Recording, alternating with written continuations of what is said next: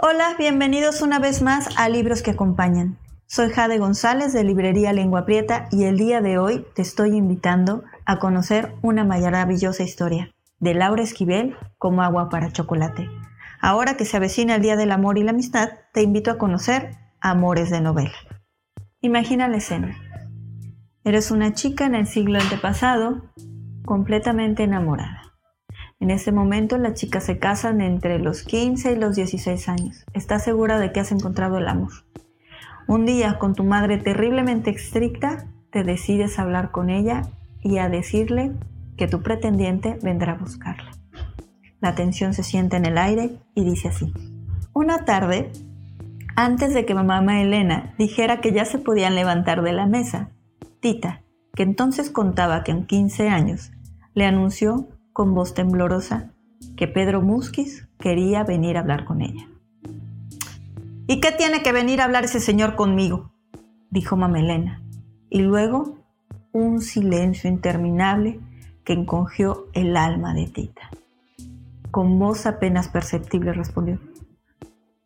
Yo no sé.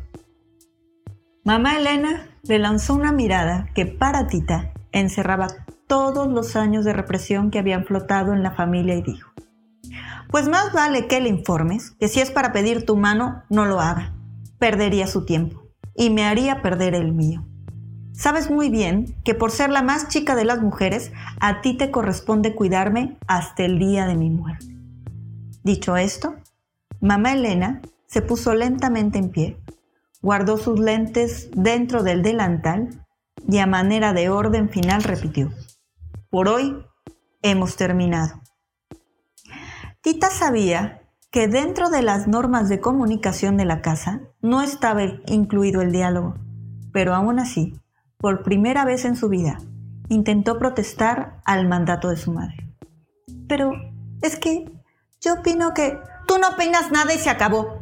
Nunca, por generaciones, nadie en mi familia ha protestado con esta costumbre y no va a ser una de mis hijas quien lo haga.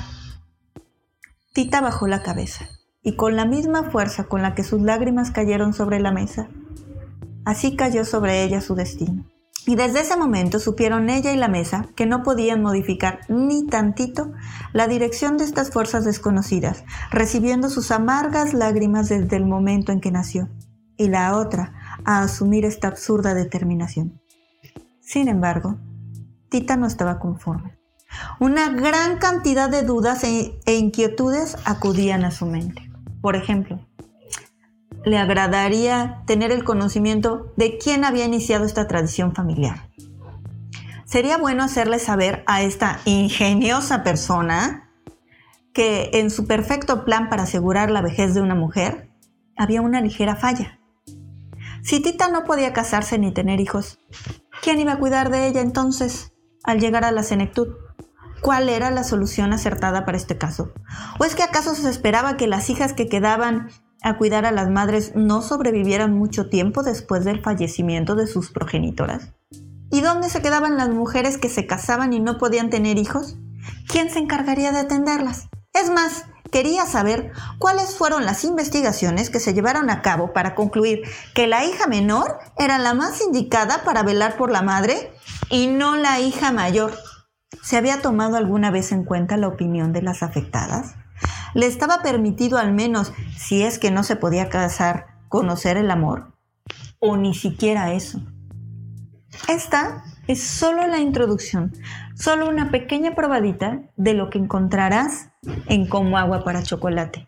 La historia de una mujer que a pesar de todo se atreve a retar costumbres, a retar a su familia y el qué dirán para poder lograr el amor. Si te interesa, no dudes en buscarla con nosotros. Sabes que en librería Lengua Prieta la puedes encontrar. De Laura Esquivel como agua para chocolate.